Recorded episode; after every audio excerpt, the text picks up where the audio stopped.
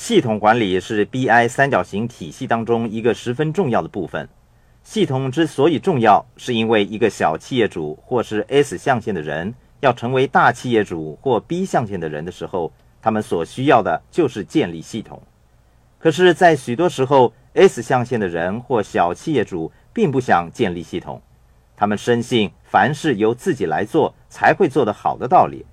正是由于 S 不懂得如何建立系统，导致他们一直停留在 S 象限里，没有走进 B 象限的世界。S 型的人凡事亲力亲为，不会依赖其他东西。我再说一遍，因为这是十分重要的。S 之所以永远是 S，是因为他们不会花时间来建立系统，系统往往能够发挥最大的杠杆作用。今天我邀请了另外一位好朋友来到这里。跟我们一起讨论。他现在是我公司的总经理，他是鲍勃·齐尔顿。我跟鲍勃是两类完全不同的人。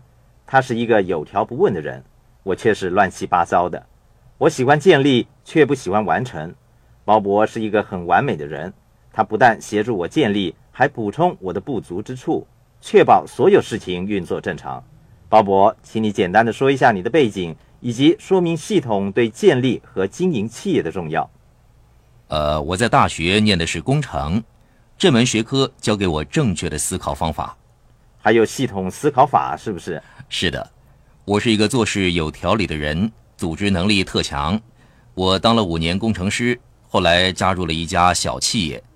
我留意到这家小企业缺乏系统，各部门不能够协调统一，失去了进一步发展的机会。很多时候，企业家们都有着伟大的创意，他们赋以实际的行动，让企业迅速发展起来。可是，企业本身却没有完善的运作系统配合它的发展。说的对，企业家是唯一知道企业怎么样运作的人，所以企业家希望留在企业，控制企业。他们从来没有想过为企业建立一个系统，由他人代为管理。他们也不愿意离开或进入另一个阶段。由于欠缺一个完善的系统，阻碍了他们发展到另一个阶段。设计系统是一门高深的学问，系统赋予某人控制企业的权利，那么企业家可以在适当的时候从企业中隐退，尝试做别的事情，也让企业得以进一步发展。你的意思是，除非企业家能够为企业建立一个强而有力的系统，否则他不能够隐退？是的。对于由自己一手建立的、把企业视为自己儿子的人来说，这是非常困难的事情。他拥有这个企业，对企业了如指掌，没有人比他更清楚企业的事情。可是他还是要停下来，从企业中隐退出来，为企业建立一个系统，让他的员工明白到企业发展的脉络，并赋予他们管理企业的权利。那么，企业主可以退下来，发展另外一个计划。或者把企业带进另外一个阶段，你是不是说，在许多时候，小企业以人为主，大企业则是以系统为主呢？是的，小企业往往是由一两个人所建立起来的，他们是这个小企业的推动力、憧憬、梦想，也是销售员，他确是企业的化身。然而，当你看看 B 象限或者大企业时，企业最为人熟悉的是企业本身。或者其系统的素质，以及企业所生产的产品或提供的服务，而不是某个推动企业发展的人。鲍勃，你可不可以举一些有关系统的例子，说明如何让现金流技术公司进一步发展呢？你认为我们公司首先要做的又是什么呢？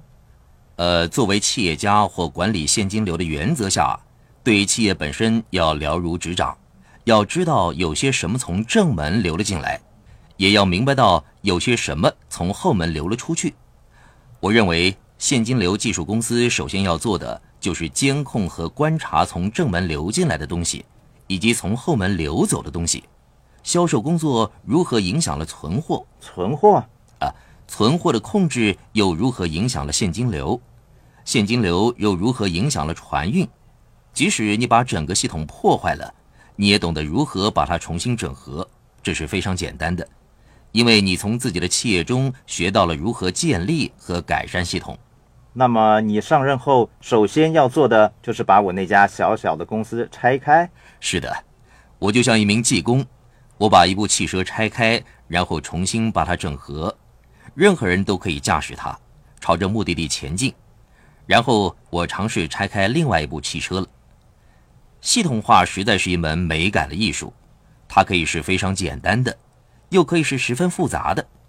要是你能够把企业运作的脉络系统化了，任何一个人都可以管理公司，企业主则可以把管理企业的工作交给那个知道企业如何运作的人。